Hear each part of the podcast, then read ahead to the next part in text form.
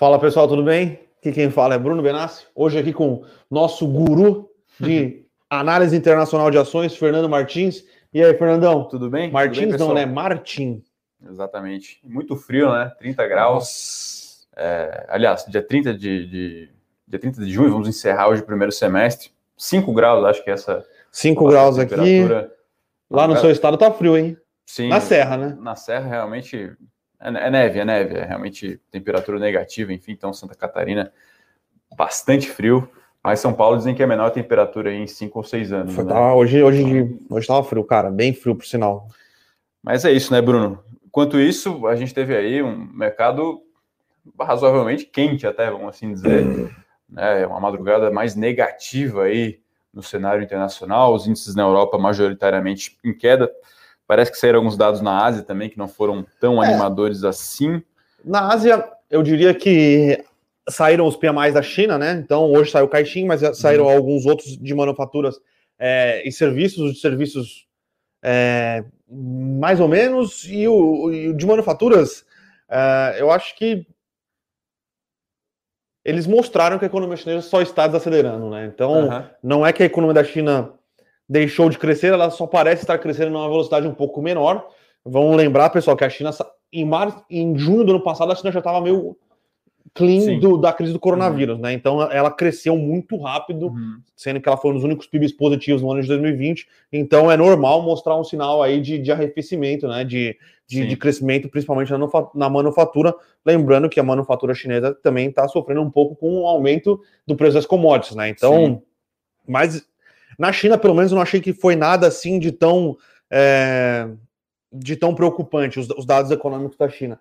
O que eu acho que é, tá dando uma machucada mais nos portfólios aí, pensando no, no- no- na Europa, é fechamento, tríplice fechamento, né? Fechamento de mês, fechamento de trimestre e fechamento de semestre. Então, tem muita gente é, aproveitando aí para botar o, o- a grana no bolso, lembrando que foi um trimestre, foi um semestre muito bom para os ativos de Sim. risco, assim, no, globais.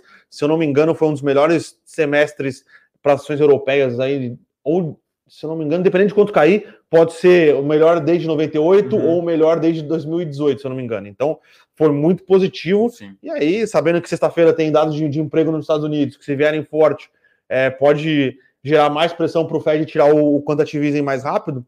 Acho que o pessoal já falou: ah, semestre aqui foi bem, eu vou botar uma Sim. graninha no bolso aqui e esperar o que pode acontecer, né? É o Então, que talvez esteja hoje pegando é a questão de variante Delta aí, né? ah, Que- sim, é que pegou, na, pegou nas bolsas asiáticas ontem e tá pegando na. Exatamente. Então é uma, mais uma preocupação aí relacionada à Covid. Evidentemente, as vacinações estão acontecendo, mas tem esse risco aí também no radar, né? Então tem que ficar bastante de olho. Embora, né, aparentemente, as pesquisas preliminares indiquem que as vacinas que estão aí sendo é, utilizadas parecem ter uma, uma proteção contra essa variante aí, o que é bem que é bem, bem, bem positivo, né? É, mas tem, eu acho que tem alguns problemas.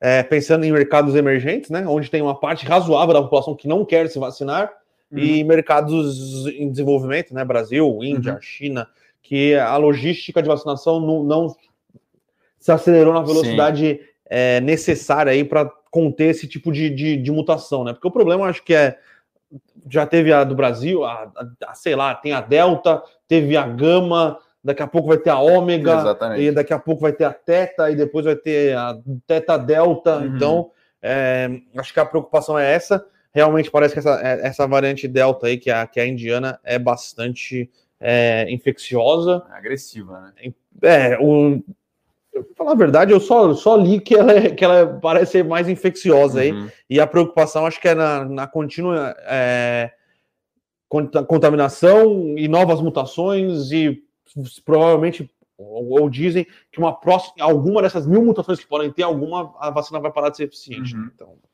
É, É isso. de olho, né? Enquanto isso, aqui no cenário dona- doméstico, a gente teve aí um mês de junho, até metade de junho, principalmente, até a última semana, na verdade, bem construtivo para os ativos de risco. A gente viu o Bovespa bater 131 mil pontos e agora está arrefecendo um pouco. O Bovespa deve abrir as negociações hoje abaixo de 127 mil pontos. No radar também, questão de vacinação, claro que tem algum ajuste técnico, mas é um outro ponto de ficar para se ficar de olho. Algumas histórias ali não tão bem contadas, vamos assim dizer, né? Sim, algum, é... alguns problemas aí foram apontados na compra, nas compras de vacinas, né? Então a gente tem que ficar atento. Lembrando que a CPI da Covid, é, depois desses fatos, voltou a esquentar. Sim, estava é... morno, né? Tava... Sim, sim, sim, estava bem, bem morno. É... Agora vamos ver. Ah... Independente do que pode acontecer ou não, eu acho que torna é, o apoio do, do executivo, né, frente ao legislativo, Sim. mais complicado. Uhum. Então, a gente já viu que no Senado, onde, tá, onde é a CPI da Covid, a aprovação da, da, da, da MP da Eletrobras foi bem apertada. Então, foi no limite, né? Foi, foi no limite, voto. sim, sim, foi, foi, foi bem apertada. Então, agora a gente tem que ver como é que isso vai respingar para as próximas pautas prioritárias do governo. Até né? esqueci, o que estava pegando também, que parece não ter agradado ninguém talvez tenha agradado, a gente estava brincando aqui, alguns partidos de esquerda que evidentemente não vão se pronunciar, é a tal da reforma, reforma tributária. tributária sim, sim. Pelo menos que a gente acompanha aqui, a gente não viu nenhum setor ainda é, apoiando os serviços, a gente viu o setor até, uma matéria interessante de setor de energia elétrica, de saneamento também, falando que vão ser é, penalizados com essa mudança, né, com essa proposta de mudança. O pessoal, né, o pessoal física, é, investidor de fundo imobiliário também não gostou, tem até alguns movimentos aí falando com deputados, inclusive, para começar a se movimentar contra, enfim. Então, é de fato uma reforma que talvez só agradaria é, é, uma, uma, ala mais intervencionista, e essa ala, por conveniência, não vai, pelo menos, fazer propaganda para a proposta. Né? Então, é realmente algo que também está no radar e também tem influenciado nos negócios. Desde sexta-feira, o Bovespa está num tom aí um pouco mais, ou de compasso de espera, ou um pouco mais negativo mesmo, tá? Então, esses, esses pequenos fatores vão se somando e realmente deixam é, a, a, perspectiva um pouco mais negativa no curto prazo. Mas lembrando, Ibovespa sobe aí no ano, é, muita empresa entregando, entregando resultado forte. Lembrando que a gente vai entrar em julho a partir de amanhã, já tem resultado a partir do dia 25 de julho, se eu não me engano. Tipo, acompanhando ali o calendário, tem Localiza, vai ter Itaú, vai ter é, Ipera também, que sempre apresenta cedo. Ipera sempre apresenta cedo, Vivo, então os bancos provavelmente ou no começo, no final de julho, começo de agosto. Sim. Então, uhum. os resultados corporativos serão muito positivos. Sim. Obviamente, algum outro vai decepcionar, mas a gente espera que, que a maioria dos resultados corporativos venham Bom. bem, mostrem é, a, as empresas voltando a, a, crescer, gerar bons resultados. Uhum. É, vamos ver se em alguns setores vão conseguir superar as expectativas, né? Porque quando você divulga um bom resultado, normalmente o mercado quer mais bons resultados. Sim. Então, uhum. isso pode é, pressionar um setor ou outro, mas no geral a gente espera que o, o tempor a temporada de resultados, que vai começar daqui a, a um mês, infelizmente, aí, para as noites de sono, é, vão, vão, vão vir com tudo aí. Eu acho que tem muita coisa é, boa aí que, que deve ser mostrado, tá?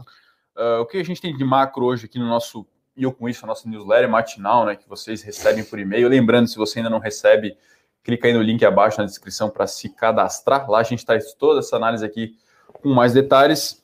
É, a gente faz, fala aqui mais hoje sobre é, as ofertas, né? Show de ofertas, né? Show de ofertas. É, a gente tem aí pelo menos cinco ou seis ofertas hots no pipe. É, talvez a que o pessoal mais conheça aí seja Smart Fit, mas tem companhia brasileira de alumínio, tem, tem a Multilaser. Multilaser que também, talvez aí o público feminino conheça. Não, a Multilaser é a de.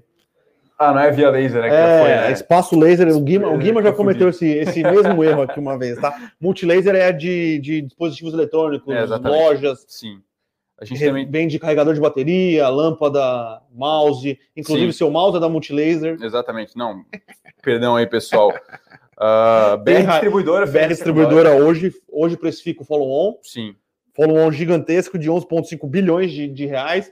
Tem Raizen para sair faixa de preço. É, então tem bastante coisa aí no. BBM Logística. BBM Logística. Tem bastante coisa aí no, no, no pipe, né? Então. É... Ah, tem a CSN Cimentos. CSN Cimentos uhum. parece que fechou hoje pela manhã a aquisição é, da, da Cimentos Elizabeth, então isso uhum. eu acho que era o que faltava para a CSN Cimentos fechar o, o entregar né, um, um, negócio um pouquinho mais redondo para o IPO da, da, da, da, empresa. A Votorantim Cimentos fechou a compra de uma empresa espanhola também de cimentos, uhum. vem para o IPO. tem a Intercept, que provavelmente vem para o IPO. Então, então, muita coisa acontecendo, tá? Uhum. É... O mercado continua aquecido, então... Interessante que são setores diversos, né? Sim, sim. A, Vai a bolsa bem a bolsa brasileira. A é bolsa brasileira hoje, hoje ela tem uma concentração o Ibovespa ainda é bastante concentrado, uhum. mas a B3 como um todo hoje tem muito mais, é, muito mais empresas e ativos aí. Você consegue comprar é, bastante empresas de, de hospitais agora, Sim. tem algumas empresas de tecnologia, tem algumas empresas de software, é, tem novas empresas de e-commerce, tem empresas agora como a Sequoia Logística, a BBM Logística, que fornecem, tem a InfraCommerce também, que, que, que fornecem é, a estrutura para o e-commerce. Uhum. Então, tem empresas agora de é, mais voltadas para a questão ambiental, como é a Ambipar, né? Uhum. Não, não bem ambiental, mas é controle de e, é controle de resíduos, controle Sim. de acidentes ambientais, então é muita coisa vindo. Novas empresas de petróleo, né? Antes era só Petrobras, agora a PetroRio veio faz uhum. pouco tempo, tem a 3R, a Recon, a Petro Reconcavo, então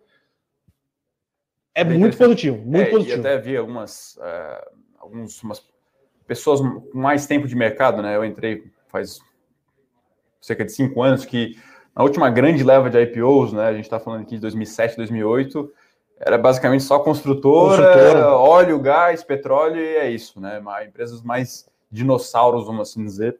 E agora a gente vê uma, uma pulverização aí bem interessante, embora a gente seja aqui na Levante um pouco mais crítico barra cético com alguns cases que querem ah, vir sim. com valuation na lua, né? Aí, poxa, também não é tão festa assim. Sim, né? sim, sim. Tem, sim. Que, tem que sempre ficar de olho e fazer uma análise um pouco mais criteriosa com, essas, com esses casos de investimento aí. Bom, falando em IPO, é, deve, deve não, hoje começam as negociações aí da Didi, né? Didi. Uma empresa gigante da tecnologia chinesa, foi criada aí faz menos de 10 anos por um ex-funcionário da Alibaba, que criou essa companhia aí, ela é uma companhia de aplicativos para transporte, basicamente uma concorrente da Uber, né? Então, Desde 2018 ela opera aqui no Brasil pela 99 Táxi. 99 Táxi, inclusive, é um caso bem interessante aí no Brasil, uma história legal de empreendedorismo, enfim. Mas é mais uma empresa no setor aí que vem, que vem chega a ser listada, listou as ADRs nos Estados Unidos e em tese aí para concorrer com a Uber. Curiosamente, a Uber é acionista da Didi, junto com o Tencent, junto também com o SoftBank, enfim, que formam aí uma cadeira... O Alibaba tem participação, não tem? Relevante, eu acho que não. Não, não, acho que relevante não. É o SoftBank, Tencent e Uber, é verdade. É, e aí, enfim, é uma cadeira é, de acionista pesada, né? Sim. Uh, a sua avaliação chega ali mais ou menos uns 73 bilhões de dólares. Hoje, primeiro dia de negócios, eu diria que as ações devem andar bem hoje. É, enfim, lembrando que o Uber vale 95 bi de dólar no momento, receita metade do que receita é, a Didi. A Didi é 20 bi de dólar ano e Uber 11, por aí. Enfim, a nossa visão é, é, que essas empresas, de fato, têm, parecem ter uma janela de crescimento muito grande. A gente até estava comentando aqui, não faz muito sentido em algumas regiões ter mais de três ou quatro players. Sim. Porque, enfim, você lá baixa ali um aplicativo, começa a ter meio que uma comunidade ali de usuários e, consequentemente, de, de trabalhadores e aí fica muito difícil alguém entrar e conseguir concorrer. Então, tem lá o peso de ser a first mover, vamos assim dizer, né? O prêmio por ser a primeira primeira é, a operar tal mercado. Ó, eu vou, vou ser ousado aqui e vou dizer que varejo eletrônico, e-commerce, tem esse mesmo problema. Esse, esse do. De ter 5, 6, 7, 7 8 players é, grandes. Chega, chega um momento em que a infraestrutura logística tem muito peso, né? Sim. E aí, em vez de você vítima, você. É, de tentar concorrer, você acaba virando parceiro do cara e aí usufruindo da logística dele. É o exemplo clássico da Amazon nos Estados Unidos, que aqui no Brasil está tentando ser replicado agora por Mercado Livre, por Magazine Luiza, e, enfim, por outras. A e própria aí, China, entra... né? Se você comparar o peso que tem a Alibaba é, em relação aos outros players, tem alguns outros players Sim. relevantes, mas na, a Alibaba sofre hoje regulamentações do, do, do, governo chinês pelos outros tentáculos que ela, que ela, que ela, uhum. ela soltou na economia, né? Mas na questão do e-commerce, Alibaba é disparado, assim, maior é, market não, é share, domínio de marca, é. é. é, bizarro. E, enfim, uma outra questão também, né, que aí é menos intuitiva, eu diria, muita gente pergunta, pô, o Mercado Livre vale isso aí, vale um caminhão, vale bi de dólar, muito, muita, nem, nem tem o número agora de cabeça, e nem dá lucro. mas talvez seja positivo ela não dar lucro, porque ela tem que reinvestir o máximo possível, passar lá bastante despesa, passar lá bastante capex, para justamente conseguir dominar a infraestrutura, infraestrutura logística, para aí sim, daqui a 5, 10 anos, começar é, a dar lucro. Então, poxa, não vou dar lucro hoje, mas vou ficar muito mais forte vou dar muito mais lucro em uma década, por exemplo. É o que a Amazon é, tentou fazer, não, conseguiu fazer, e agora que a Amazon começa a ter alguma compressão de múltiplo aí, começa agora a ter margem operacional de acima de 5%, enfim, consegue gerar bastante caixa. Mas é algo, é, talvez, não, tem, não tão intuitivo, e a gente sempre chama atenção para tomar cuidado aí em analisar esses múltiplos de preço-lucro em empresas de crescimento com essas histórias aí, com esses casos, né? É, acho que alguns cases aí, pensando principalmente nas quatro, é, uhum. Amazon, Facebook, Amazon, Facebook, Google, Google e Apple. Uhum. É, elas, eles são cases de crescimento, mas um case de crescimento mais consolidado, né? Empresas Sim. com uhum. receita, com outras, é, outras fontes de receita, não é só mais uhum. um business. Agora, alguns cases de, de, crescimento aí que você vê nos Estados Unidos são um pouco mais preocupantes. Né? Sim. Uhum. Não, até o próprio caso da Uber aí tem uma questão regulatória bem, bem relevante, tem que se ficar de olho, né? Agora, falando especificamente sobre Facebook, é, talvez seja o maior caso de exemplo de externalidade de rede da história da humanidade. Sim. Então, é, é, aquela velha questão que tem coisas que você não consegue colocar muito bem no modelo. Você pode colocar uma expansão de imagem, mas você não sabe muito bem onde aquilo pode chegar. Né? É, é um negócio que se fortalece à medida que cresce. Então, aquela velha história. Se só você usar o Instagram, a utilidade é muito baixa. Agora, se você, o seu vizinho, a sua namorada, aquela gatinha que você está de olho começa a usar, aquilo passa a ter um valor muito maior. É justamente essa questão aí que fez Facebook e Google, principalmente, essas gigantes da mídia. Facebook atingiu um tri de, de valor de mercado aí essa semana também, um caso de investimento uh, bem interessante. É, enfim, voltando aqui para o Brasil, Bruno, a gente tem algumas notícias. Notícias aqui. relevantes aqui, por sinal. Ó, a gente vai comentar sobre a CCR. CCR uhum. aqui disparada a maior alta do índice hoje, né? Uhum. O índice, quanto é que tá o índice? Eu estou com, eu tô só com as cotações, eu estou sem o índice propriamente. O futuro tá, o futuro tá caindo meio, dólar tá subindo, eu imagino que o, o a vista deve estar tá caindo também.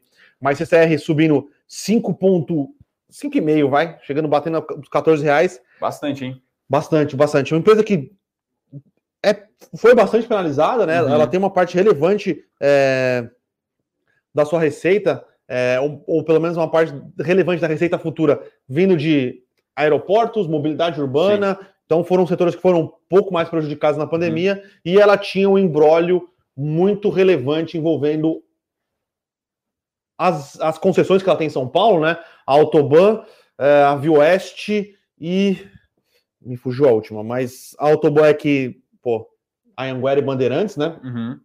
Para quem não é de São Paulo, são as duas principais vias de acesso aí do interior, pensando em Ribeirão Preto, Araraquara, São Carlos para São Paulo, é, a Anguera também. É, a, a, a Via Oeste é a Castelo Branco e a outra SP Vias, que essa daí eu confesso que eu não lembro é, qual é a estrada, mas são, são concessões grandes, são concessões importantes e tinha um, um embrólio é, jurídico envolvendo é, é o, o a, um, uma renegociação de contratos é, entre, a, entre a CCR e o Estado de São Paulo em 2016, é, que envolvia uma questão de como os impostos, os impostos eram cobrados, uhum. o, foi assinado um termo de para ampliação né, desse para o aceite é, dessa, dessa, dessa, dessa causa de reequilíbrio. O, alguns anos depois, o governo de São Paulo veio e falou: opa, pera lá, isso aqui está errado, vamos renegociar. E aí, depois de. Isso aí foi em 2009, eu acho, se não me engano. O, o contrato é de 2006, a renegociação começou antes de 2010 e só saiu hoje, aí, o, 11 anos depois, mais ou menos, o, o fim do embrólio. Então, a CCR, por causa desse embrólio específico envolvendo a renegociação dos contratos em 2006, é, vai pagar uma, uma multa para o governo do estado de São Paulo. O governo de São Paulo aceita a multa, tá? Fala, pô, beleza, tudo bem. A gente tinha algumas outras questões aqui que a gente estava discutir com vocês, algumas renegociações de, de reequilíbrio financeiro, beleza? Uhum. A, gente, a, a, gente assume agora que a gente precisa. A gente fez uma sacanagem com vocês quando é, o contrato da, dos, dos pedágios era na IGPM.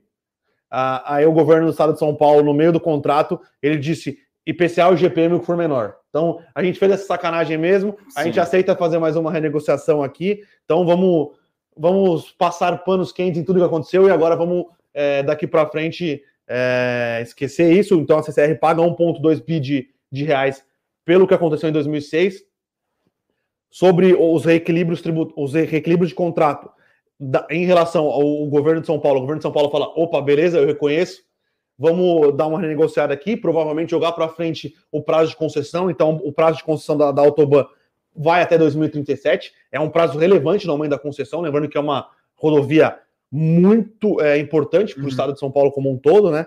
É, e ela vai fazer alguns, outro, alguns outros projetos é, envolvendo é, a Castelo Branco é, e, as, e, as, outras concessões, que são três concessões, tá? Então, importante, tira um peso é, deste. É, fica um, um, peso de não saber o que vai acontecer, né? Uhum. Em relação ao governo do Estado de São Paulo, em relação às outras, é, às outras, outras licitações e concessões que o governo do Estado de São Paulo quer fazer esse ano. Lembrando que tem que listar a Dutra no que vem. A Dutra também Sim. é da CCR, então é importante, tira um peso. A CCR é, vem num processo aí bem positivo, né? Ela foi envolvida em alguns casos de, escândalo de corrupção. É, os, os, diretores e todo mundo que estava na companhia nessa época saíram da empresa. Andrade Gutierrez vendeu participação para o fundo de private uhum. equity, ganhou participação em, nos aeroportos no leilão desse ano, ganhou participação na, na, é, na malha de trens de São Paulo, aumentou a participação na malha de trens de São Paulo, está fazendo um estudo para, se não me engano, para a privatização do metrô de São Paulo. Quem está tocando o estudo é a CCR, vai ganhar por fazer esse estudo e ela já tem a linha amarela, então a CCR vai se consolidando como um grande player, né? Ela já é o grande player é, de infraestrutura do Brasil. Eu acho que ela vai se consolidando cada vez mais e tirar esse essa pedra do meio do caminho, Sim. né? Com pagando alguma coisa, porque parece que os contratos ali de essa renegociação contratual em 2006 envolvia alguns esquemas aí, né? Até por isso a empresa foi envolvida, é, uhum. é, fez uma leniência aí, pagou multa. É, porém, o governo de São Paulo assumindo que, pô, realmente aí tem. A gente precisa, precisa tá dar uma, a gente precisa dar uma renegociada aí, a gente, deu, a gente deu uma tungadinha em você. Sim. Então é bem positivo para a CR, tá? A CR é, é um case bem interessante para se expor aí no setor de infraestrutura, principalmente é, de transportes, né? Então, e parecia estar tá amassada, isso tira, tira, é, tá tira o peso, né? Ainda, né? Tá negativo no ano. É, enfim, é um, talvez seja um caso de investimento bem menos acompanhado, né? Sim. Bem menos acompanhado. Não é nada sexy, essa é a grande verdade. Não tem aquela atratividade, né? Aquele apelo de empresas de tech, nada disso. Mas a gente lembra, né? Infraestrutura barra logística é uma derivada do fortalecimento da economia, de PIB, de agro, enfim, de tudo indústria. É, não, e o Brasil é, é, é muito, muito deficitário, muito, é muito, muito deficitário, é muito deficitário. Então, é, a gente acha positivo, né? Sim. Uma outra notícia aqui também. Magalu chegando, chegando não, né? Expandindo as operações no Rio, vai abrir 50 lojas é, no estado no, do Rio de Janeiro. Essa foi uma declaração do Frederico Trajano, né? CEO da companhia. E aí vai ser dividido em três etapas, né? A semana que vem, abertura de 23, e aí depois vai abrindo aí em diversas cidades, vai ter, enfim, além de Copa, é, Niterói também, Volta Redonda, São Gonçalo, enfim. Lembrando que, se eu não me engano, a companhia tem mais ou menos uma estimativa de abrir 100 lojas por trimestre, mais ou menos isso. Então, 50 delas aí num trimestre, vamos assim dizer, estariam apenas é, no Rio de Janeiro. É, lembrando que a Magalu tinha participação irrisória no Rio, né? Sim, é, Então, né? agora ela entra com força, uhum. e é aquilo que a gente estava falando da Diri, né? Você vai entrando, quanto vai mais entrada você tiver, quanto mais cidade você tiver, mais loja você tiver, maior, maior rede de logística que você tiver, é mais uhum. difícil para o concorrente. Exatamente. Ou você vai, para a gente, consumidor, vai ser excelente, porque é, é prazo de entrega mais rápido, horas. É, menos de uma hora, que nem a Magalu quer fazer aqui em São Paulo, uhum. é, guerra de preço. Sim. Porém, para ficar mais difícil para você conseguir administrar seu negócio. Então, Sim. ainda acho que a, a guerra não está no final, né? Uhum. O, e-commerce tem muito para evoluir no, no, no, Brasil ainda, porém eu não acho que vão ficar 4, 5, 6 é. players de e-commerce no Brasil. Eu acho que vai começar a funilar Sim. e não deve demorar muito tempo. E aí, por isso que a gente fala, né? Talvez seja interessante que a Magalu de fato não dê muito lucro no momento mesmo. Sim. Não é uma empresa para pagar dividendo, não, ela tem que continuar reinvestindo. Existe talvez uma uma corrida aí para se consolidar. Então você tem que correr junto com seus, né, com seus é, adversários, né? Aquele que consegue às vezes contar uma história mais bonita e cons consegue fazer follow-ons, captar dinheiro no mercado de maneira mais recorrente e está disposto a passar aí alguns anos, né, junto com seus investidores, entre aspas, aperto, é, pode sair destacado lá na frente. Sim, sim. Né? Então, esse, esse, é o call, tá, pessoal? Magalu, não, não, você não, não pode olhar só lá múltiplo preço-lucro, você tem que ter um olhar um pouco mais amplo também para a estratégia que está sendo colocada em prática, tá? É, temos mais algumas notícias curtas aqui, que a gente chama de curtas e boas. Tem aqui um CAPEX da Clabin, é isso mesmo? Vai investir aí 0,3 bi nos próximos três ou quatro anos, é isso mesmo? É isso, é, é, é uma é um investimento bem pequeno comparado para o tamanho uhum. da Clabin, mas parece ser um, um, investimento de alto, de, de alto retorno, né? Uhum. Então, Clabin é aquilo, é um player muito forte de, de, de papelão no Brasil, é, uhum. demanda por papelão, caixa, está explodindo por causa do e-commerce e eles estão aproveitando para fazer capex, melhorar a produtividade, uhum. continuar expandindo. É, Suzano e Clabin são cases é, para ficar atento não só pela, pela capacidade é, e pela, é, pra, pela eficiência né, que eles têm na produção é, de celulose, ou a, a, Clabin consegue até agregar um pouco, um pouco mais de, uhum. de, de, valor aí no, no produto através do papelão. A Suzano ela tem papel, mas é pouco comparado com uhum. que a, com que a Clabin tem de papelão. É, mas são duas empresas que têm muita ligação com o ESG, né? Então, uhum. É, ontem, ontem ou segunda, a Suzano é, emitiu um bilhão de dólares de dívida, é, nos, é, foi um bonde né, nos Estados Unidos. Em, em ESG, a demanda foi. Eles pretendiam emitir só 750 milhões, conseguiram emitir ah, 250 milhões a mais, porque a oferta estava uhum. muito grande, taxas baixas, reforçando qual é o SG da companhia, tá? Então Sim. são duas empresas que são é, grandes players aí que capturam carbono, né? Porque eles têm, eles têm plantações gigantescas de, de eucalipto, então é, eu acho que são cases interessantes, principalmente pensando aí nessa questão do SG, tá? É, um, talvez dos raros casos no Brasil, né? Associados a esse, esse tipo de, de abordagem, né? E aí tem um pouco de tendência aí também, né, Bruno? As empresas aí trocando a sua embalagem é, plástico sim, por sim, papel, tem isso. papelão. É, a gente percebe isso aí, talvez você já tenha percebido, talvez com o tal do copinho, né? Então, copinho, copinho canudo. É, exatamente. E a, a própria embalagem também dos produtos, a gente cita aqui no nosso show com isso, Nestlé, Unilever, Johnny Walker, Gillette, Omo, cada vez mais evitando usar o plástico para usar o tal. É, do, eu acho que papel. Esse talvez, além da, do, do qual SG, de, de, de, de, de a, o aumento de consumo de celulose nos próximos anos é, é muito difícil de quantificar quanto vai acontecer, né? Porque a gente não uhum. sabe qual vai ser a próxima tecnologia que vai surgir, Sim. o que eles vão conseguir implementar, em qual setor eles vão conseguir implementar, mas parece que o, o call de substituir plástico por papel é cada vez mais, é, mais comum na, nas, nos grandes players aí, de, principalmente os players de consumo, uhum. né? É, e os players que vão poder suprir essa demanda, essa, esse aumento de demanda por celulose é Suzano e Clabin. Sim, é, com certeza. Então. Para finalizar, aqui tem uma notícia que até não é tão novidade, mas está em alta aí devido ao IPO. É uma. Seria uma disputa judicial, né? Isso é no, no, no IPO da, da Smart Fit. Então, tem dois sócios minoritários aí, é, de uma subsidiária de Brasília, que, enfim, representa mais ou menos 8% aí do, do, faturamento. Do, do, faturamento da companhia e que estão agora com um processo aí na justiça para poder participar de forma direta é, do IPO. Lembrando que esse é um IPO que deve vir quente, deve vir hot. E, enfim, essa notícia, então, é um pouco mais negativa, né? Sim, sim. Para a oferta sim, sim, como sim. um todo.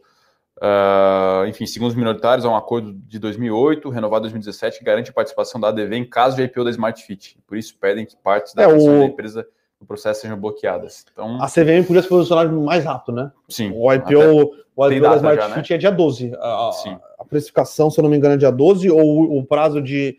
É... Até dia 9. Uh, período de reservas vai até dia 9, estreia daí começa né, no dia 14. Sim. Então, vamos ver. Eu tenho dúvida se, se, dia 9 é dia útil, tá? É, é não, é feriado. Não é feriado em São Paulo. É. Eu tenho dúvida se, se, era dia 9, naquela questão de é. adiantamos o feriado, não adiantamos o feriado. Como não, mas é, esse aí a B3 não adiantou. Não, então, a B3 vai fechar, né? Não só temos, não temos pregão. Vamos né? confirmar a data. Mas, tá? mas isso, essa, essa data aqui tá no prospecto, né? Tá no prospecto. Tá no prospecto, né? A gente não sabe, enfim, se não se não houve atenção a esse detalhe, ou se de fato vai ter alguma forma de ter reserva, eu acredito que não, porque não vai ter negócios à vista. Mas, enfim. É... Já vamos adiantar uma pergunta aí de muitos. Pessoal, estamos olhando Smart Fit, estamos olhando CBA, estamos olhando Raizen, e Multilaser eu não sei se a gente vai conseguir olhar, tá? Mas Sim. CBA, Smart Fit e Raizen, Raizen ainda não tem preço, tá?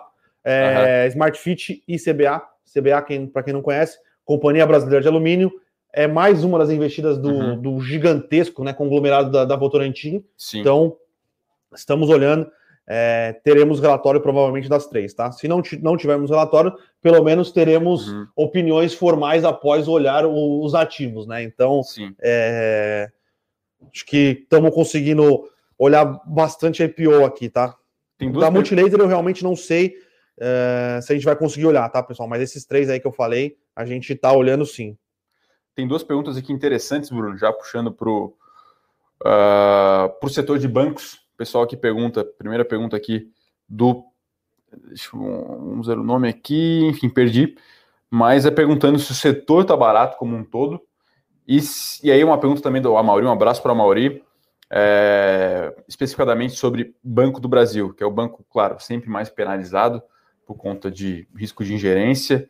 E se vale a pena Banco do Brasil ou se a gente acredita que tem opção melhor? Eu até vou puxar, começar aqui puxando o gancho. Eu não, não vejo mais as ações do banco como aquelas barganhas como estavam no ano passado. Sim, é... é elas subiram relativamente a 22, 23 reais o Itaú era uma coisa. Sim. A 30 é outra. É. É, mas. A gente ainda gosta. Sim. A gente ainda gosta, mas não tá aquela, aquela barganha. A gente chegou até Itaúsa, se não me engano, a 9 reais, vai, no ano passado. Isso era, era de graça, né? a gente sempre fala aqui, pessoal, para você é, balizar suas expectativas de retorno. Talvez o call de Itaú, de Itaúsa ou de algum outro grande banco, como o Bradesco, não seja um call para dar mais 30%, 40% ao ano.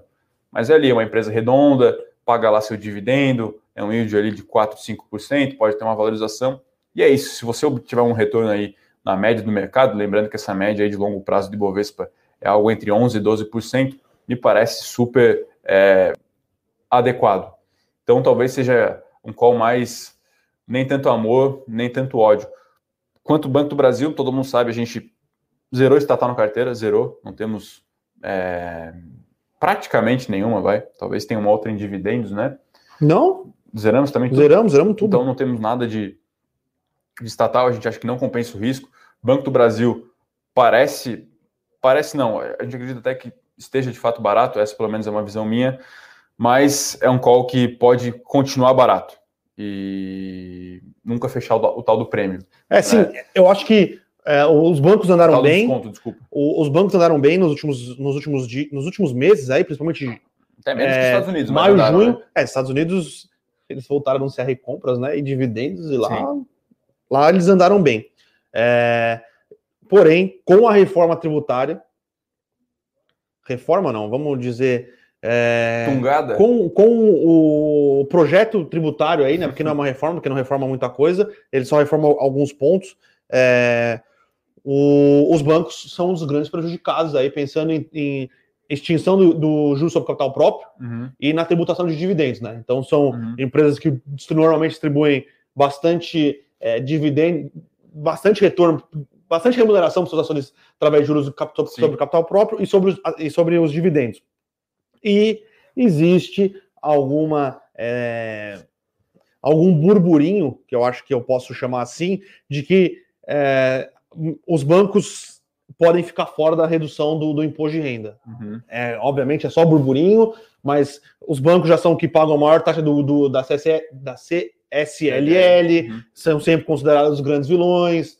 É isso, é aquilo, então. É, a sociedade se sente vítima do banco, Sim. né? Acho que a gente poderia, talvez, algum dia mostrar um gráfico aí do ROI da Coca-Cola com o ROI de banco, né? Então você ama a Coca-Cola lá, você nem imagina o tamanho da margem que tem naquele produto ali. Mas enfim. Farmacêutica. Farmacêutica, né? A gente brinca aqui, poxa, que margem é essa? Vende droga? É. Vende. isso. Então realmente tem que tomar então, muito cuidado, sim, né? mas é. no geral a gente acha que os bancos estão melhor precificados. É, os, o Itaú por si tem uma externalidade, uma opcionalidade, na verdade, bastante positiva para os acionistas, que uhum. quando estava 22 reais era mais positiva ainda, que é a cisão da XP, né? Então. Sim. Uhum. É um baita de um dividendo que vai cair ali, né? Sim, sim. É, mais algumas dúvidas aqui. O pessoal pergunta.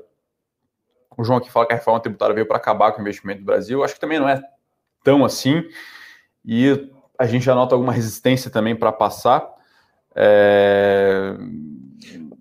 A verdade é que tem uma parte de lobby também. Uhum. É... E é isso. Coisas apressadas, uma reforma desse tamanho, num sistema é, tão complexo como o tributário brasileiro, onde tem é, diversos incentivos, é, uhum. onde tem é, puta, isenção fiscal a rodo, uhum. vários lobbies. É difícil. Eu acho que tinha que ser muito melhor pensado para ser Sim. bem executado, entendeu? Então, é, e aí agora vem lobby de um lado, vem lobby uhum. do outro. Todo mundo, ninguém quer pagar imposto. A verdade é, Sim. e se precisa pagar imposto. Uhum. É, talvez se a reforma tributária é, viesse com uma reforma administrativa maior, que mostrasse que o governo vai cortar gastos, uhum. tivesse um impacto menor. Mas. É, e lembrando, é né?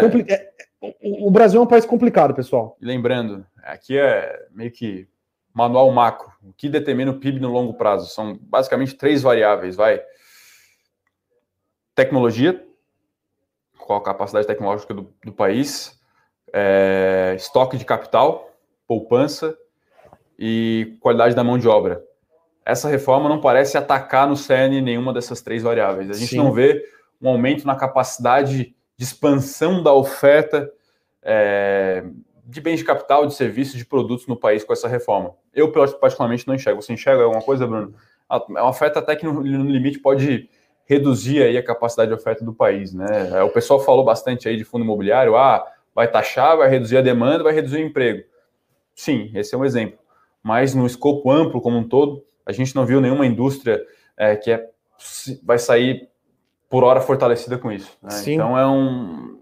Nos parece fraco, fraco, uma reforma. Sim, sim. Talvez sim. venha depois uma, uma, parte melhor e tal, mas, poxa, por hora. Tanto é que o mercado caiu depois dessa, dessa reforma aí. Enfim, se for para ter isso aí, talvez o mercado tenha dado recado, melhor nem ter. É, mas é. é, o que a gente. É o que a gente. Eu, se não me engano, em alguma das vezes que eu tive com o Berê aqui, foi o que a gente criticou.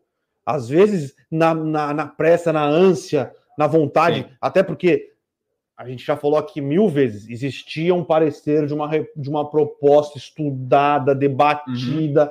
parecia algo que pensava em, em prazos para fazer a reforma, é, em como fazer a reforma, tinha passaporte tributário, ia atacar diversas coisas, né? não ia fatiar. E aí se quis rasgar a, a essa reforma porque era encabeçada pelo, pelo Rodrigo Maia, uhum. para o Lira mostrar serviço, e aí Sim, tá aí, concordo, o, que, tá aí o que aconteceu. E a Mauri, na nossa visão, o Bruno pode é, complementar, mas eu acho que sim, que não é nem um pouco impactada com, com essa questão aí de banco. Na verdade, talvez a questão do, do dividendo, é, a possível tributação dos dividendos, impacte um pouco o preço da ação, vai, mas o operacional do banco não vejo mudando tão pouco o Code Sync. O Code Sync ainda é um call de consolidar. Crescimento. É, vai se consolidar ali, vai ganhar market share por aquisição ou não de, de, de, de outras empresas para realmente fornecer software para o é, sistema. E lembrando que quanto Gosto mais. De sync, lembrando que quanto mais players tiverem aí de, na, na questão de open banking, uhum. na questão de, de transações, é melhor para a Sync, né? É mais cliente potencial para ela. Sim, sim, então,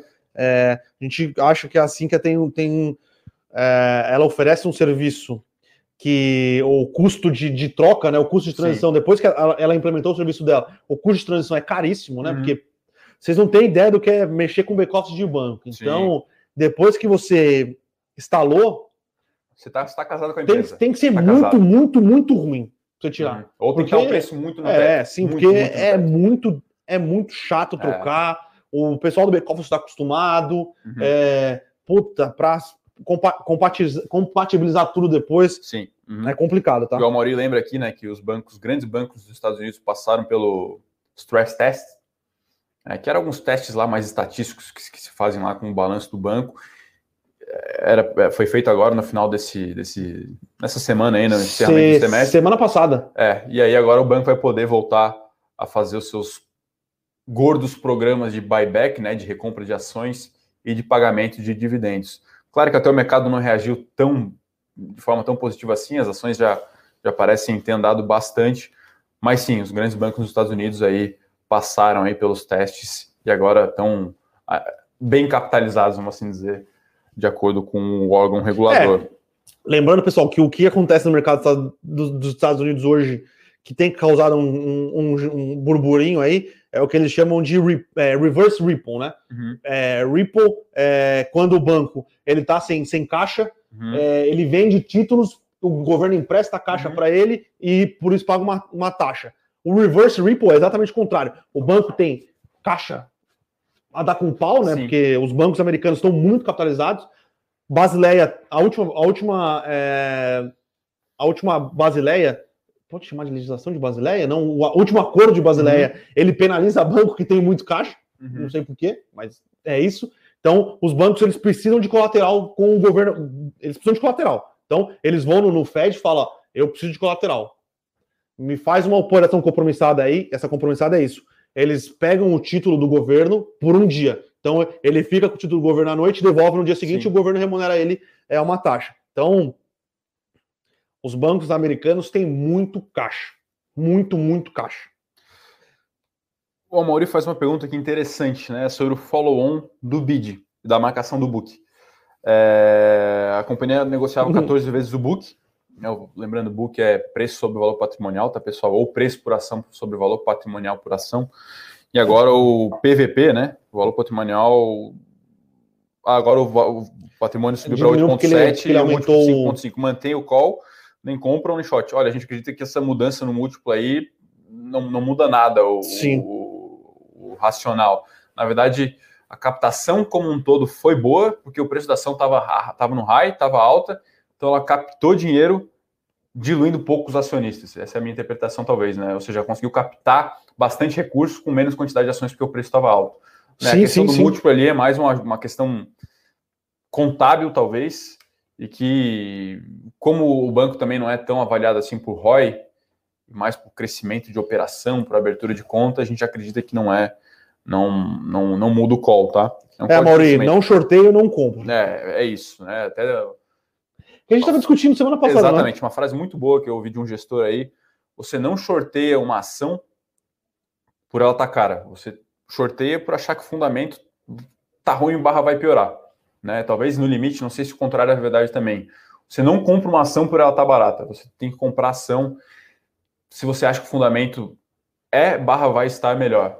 Talvez, na, talvez na compra seja um pouco diferente, não precisa levar tão. É, mas tão é que afico, afico ações assim, muito mas... baratas pode ser, pode ser um value trap. Né? Value trap, exatamente. Então, aqui no Levante a gente está cada vez mais convicto de que é melhor, essa pelo menos é uma opinião minha, Bruno, uma empresa boa bem precificada do que uma empresa ruim, mal possivelmente mal precificada. Sim, não, concordo, concordo. Essa é uma frase do Buffett. Aqui a gente não gosta muito de ficar bullshitando Buffett, mas essa, essa frase eu acho que é bem interessante. É. E, eu enfim. concordo. Tem muita gente que. Ah, não, porque o Buffett é, fala. Não, mas Pessoal, o Buffett é, é, um, um puta de investidor, ninguém pode Sim. contestar isso, mas é, algumas coisas que funcionam muito bem nos Estados Unidos talvez não funcionem no Brasil, tá? Exatamente. tá? Então, economia é, mais consolidada, sim, sim. É, com menos é, menos.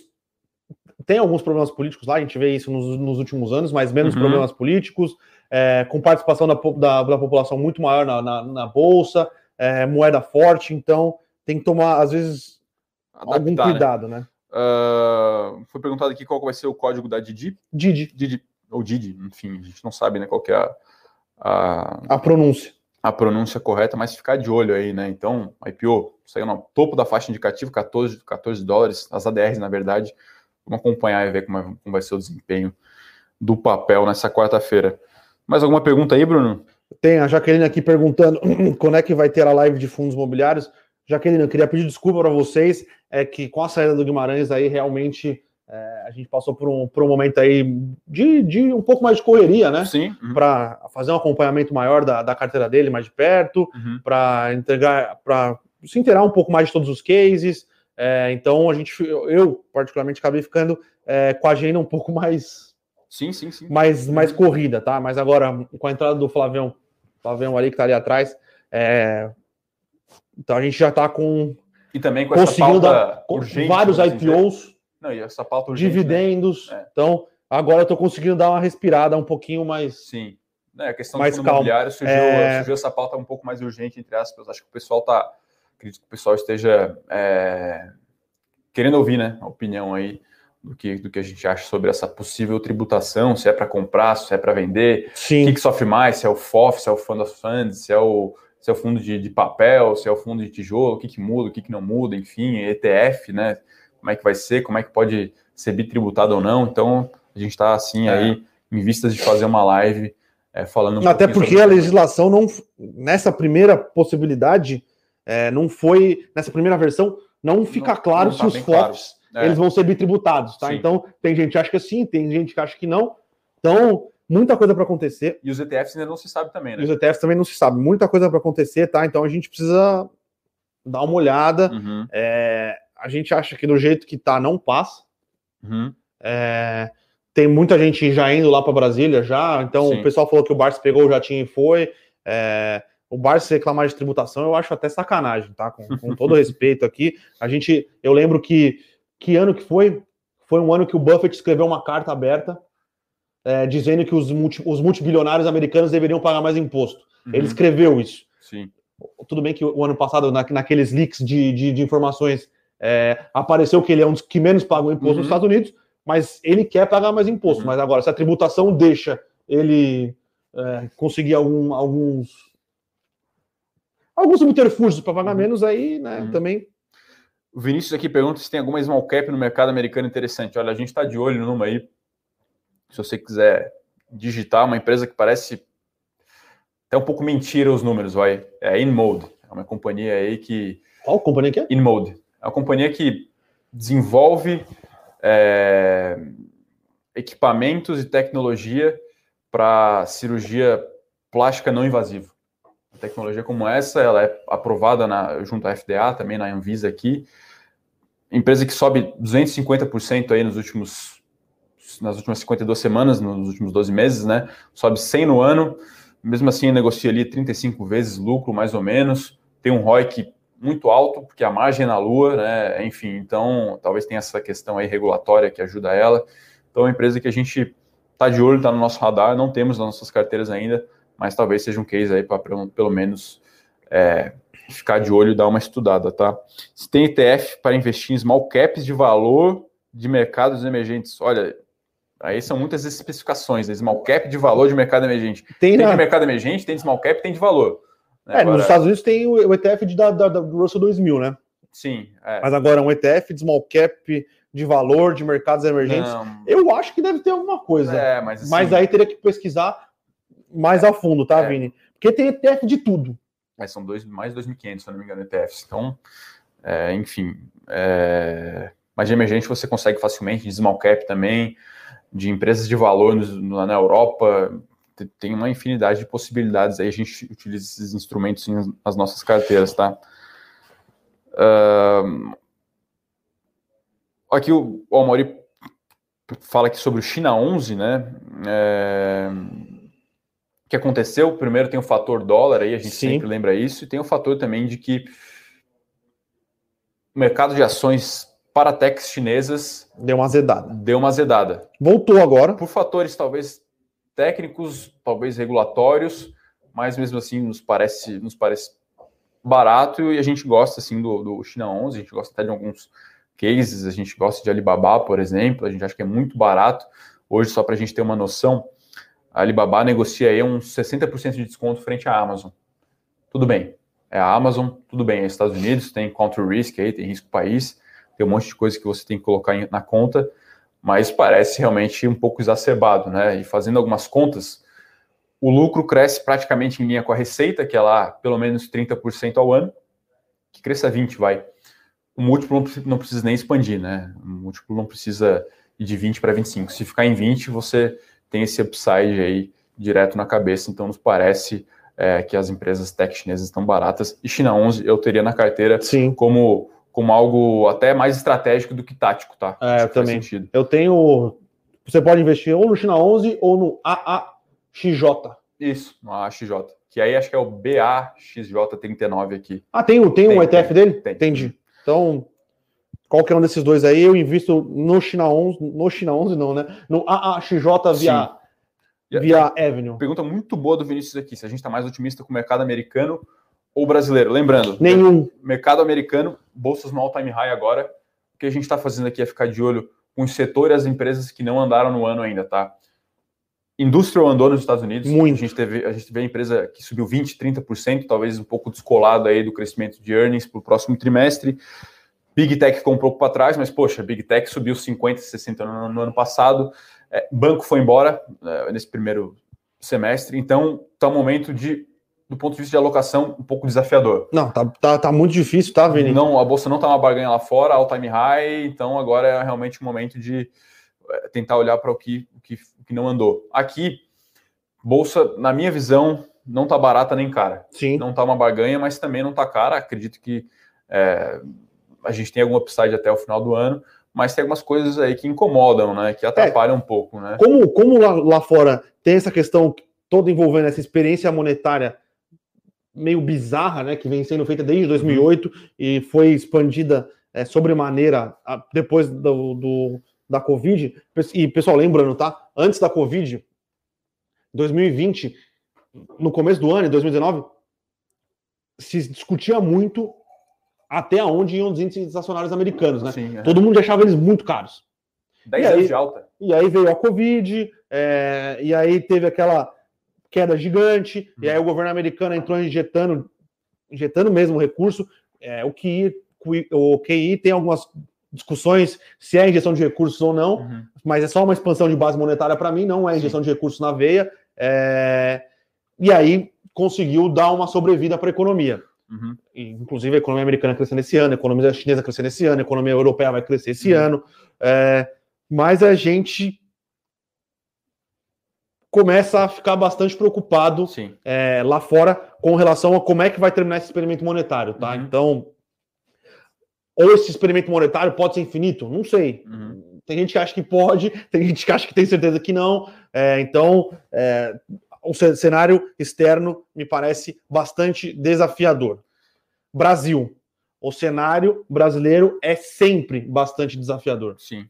Tá, uhum. então. Só com bolsa uh... 60 mil pontos que não, né? Ah, não, sim, sim. É, foi um ocasião off, mas sim, pode prossiga. É bastante desafiador. A gente tem questões envolvendo uh, dívida pública, questões eh, envolvendo gastos, questões envolvendo falta de infraestrutura. Ano que vem a gente tem uma eleição que vai ser bastante complexa. Uhum. Vai ser. Cara, 2018 já foi uma, uma eleição feia. Uhum. Não teve debate, é, os debates que tiveram foram rasos, é, ninguém apresenta plano, é um atacando o outro, uhum. e eu imagino que o, o, ano que vem vai ser pior. E essa Sim. polarização parece não agregar para um, um plano de, de governo ou para uhum. um, qualquer coisa que possibilite uma melhora de, de, de, de país no longo é, prazo. Aquilo, né? aquilo que a gente falou no começo aqui, o que determina PIB, produto no longo prazo, são outras medidas. É você conseguir ampliar a capacidade de oferta de bens e produtos e serviços, enfim. Sim. E a gente não pode negar que foram feitas algumas coisas nos últimos três anos. Ah, não, com certeza. Ao contrário do que foi feito, do que não foi feito, que foi até atrapalhado lá por volta de 2014, 2015, vai. Mas eu particularmente esperava um pouco mais. E ano que vem, sim, vai ser bastante desafiador. Tenho lido alguns textos aí de cientistas políticos citando até que vai ser uma eleição com que vai entrar um critério né, muito, muito pesado no voto, que são critérios afetivos, né, que é aquela velha discussão do político de estimação. Cara, se o cara vai ser de esquerda ou de centro, se o cara vai ser de direita ou de centro, cara, eu gosto do cara, né, eu gosto da foto dele, e é isso que interessa para mim. Sim. Talvez eu prefira ser enganado e tal. Então, é, o Brasil é sempre essa, essa, esse cenário. Agora, a gente acredita que o mercado deve ficar um pouco mais atento a isso daqui a seis, sete meses. Sim, sim. Acho que passando aí essa questão de vacinação, de vamos torcer né, para que não tenham escândalos aí na questão da vacina, é, a coisa pode, pode andar um pouco mais, tá? Uma pergunta muito boa aqui do Vinícius. É, por que, que os dividend yields das vacas leiteiras americanas é tão menor que as brasileiras? É questão de que lá os múltiplos são bem maiores. E o juros é, o juros é negativo. Exatamente. O juros real é negativo, o juros, real é negativo. o juros nominal é zero. Então, uma empresa lá você com comprime, yield, né? Uma empresa lá com um dividend yield de 3% é excelente, porque a Treasury de 10 anos paga um e-mail, por exemplo. Aqui, o nosso IPCA 2026 está, está nosso NTNB, desculpa, está IPCA mais 3,7% até 2026. Então, a empresa que paga um yield aí de 6, 7% vai estar tá mais ou menos em linha com esse, com esse retorno aí da B, tá? Mas sim, tem algumas empresas que pagam um pouco mais aí. É, AT&T paga 6,7, a ExxonMobil também paga por aí, enfim, tem algumas empresas que pagam um pouco mais, mas aí a gente lembra que tem que ter muito, tomar muito cuidado com empresas com yield alto, que provavelmente já está saturado o nível de crescimento, a empresa não consegue mais crescer, e aí gera todo o caixa, é, distribui praticamente todo o caixa, não, não expande lá seus serviços, enfim, então tem que tomar cuidado também, que é, eu não compraria uma ação só por dividendo, tá? Sim. Acho que esse é um, é um mito de que até no Brasil é muito forte, de que empresas que pagam dividendos são melhores, né? E aí existe até uma, uma santificação do dividendo, né? Algo um pouco exagerado ao meu ver. Tem que tomar bastante cuidado. Gostamos de empresas de dividendos, é legal, mas tem que ficar aí atento, sempre olhar o que a empresa está fazendo para continuar crescendo, né, pessoal? Lembrando, a gente espera comprar uma empresa aí é, do ponto de vista teórico, que vai durar até a perpetuidade. Sim, né? sim. É, bom, acredito que seja isso, Bruno. Tem mais algumas sim. dúvidas aí? Uma hora quase de call. Pessoal, a gente esqueceu. Hoje temos live com a nossa especialista de criptomoedas, né, a sim. Fernanda, que inclusive é aniversário dela hoje. Daqui a pouco a gente vai lá dar, dar o parabéns para ela. Link tá na descrição aí, pessoal. A gente desculpa, a gente se empolgou aqui, né? Mas uhum. a gente deveria ter avisado um pouco mais cedo. É, mas hoje tem, tem live com a Fernanda. É, uhum. Quem tiver alguma dúvida sobre criptomoeda, ela sabe muito de criptomoeda. Sim. Eu até evito comentar alguma coisa aqui, porque eu sei muito pouco. Claro. Então, uhum. ela é realmente quem sabe aqui da análise. Quando tem alguma dúvida, a gente troca alguma ideia com ela. Mas quem tiver alguma dúvida, quiser entender, é, entendeu? Porque está passando por um momento de correção. Hoje, às nove? Às nove horas. Às nove é o dia. Horas. 21 horas, então, live com a Fernanda Guardia. Aniversário dela vai estar tá aí para conversar com vocês sobre é, criptomoedas. O Mauri aqui fala minério, commodity, é o sétimo trimestre seguido. E lembrando, né, pessoal, muita, muita gente pergunta sobre, ah, tem muita especulação em commodity. Ontem, se não me engano, o milho caiu 17% em algum, alguma vértice dos contratos futuros, enfim. A gente lembra, né, que ações, talvez, o mercado olhe 6 a 12 meses, vai. Agora, commodity, o contrato, poxa, a entrega é mês que vem, é no próximo mês. Então, isso talvez limita um pouco é, o caráter especulativo olhando para frente Sim. no preço das commodities. De fato está lá, ó. de fato você tem que entregar a mercadoria, está aqui é o contrato, usa aí na sua produção, ou não usa, ou pagou caro, e enfim, dá um jeito aí de repassar. Então, é realmente um momento bom aí para commodity, bom para a Bolsa Brasileira. Acredito que seja isso, então, né, Bruno? Uma hora de call, nosso tempo regulamentar é aqui. É isso. É, agradecer a presença de todo mundo. Hoje, encerramento de semestre. Deixa o convite o pessoal continuar nos acompanhando aí. Hoje tem fechamento de mercado. E no nosso Morning Call aqui, todo dia, 10 da manhã, vai estar o Bruno, normalmente o Bruno com mais alguém aqui para a gente comentar as principais notícias do dia. Forte abraço a todos, uma excelente quarta-feira, bons negócios aí, um excelente final também aí, desse meio para final de semana. Abraço, pessoal. Valeu, pessoal. Para saber mais sobre a Levante, siga o nosso perfil no Instagram levante.investimentos. Se inscreva no nosso canal do YouTube Levante Investimentos. E para acompanhar as notícias do dia a dia e mais sobre a Levante, acesse nosso site levante.com.br.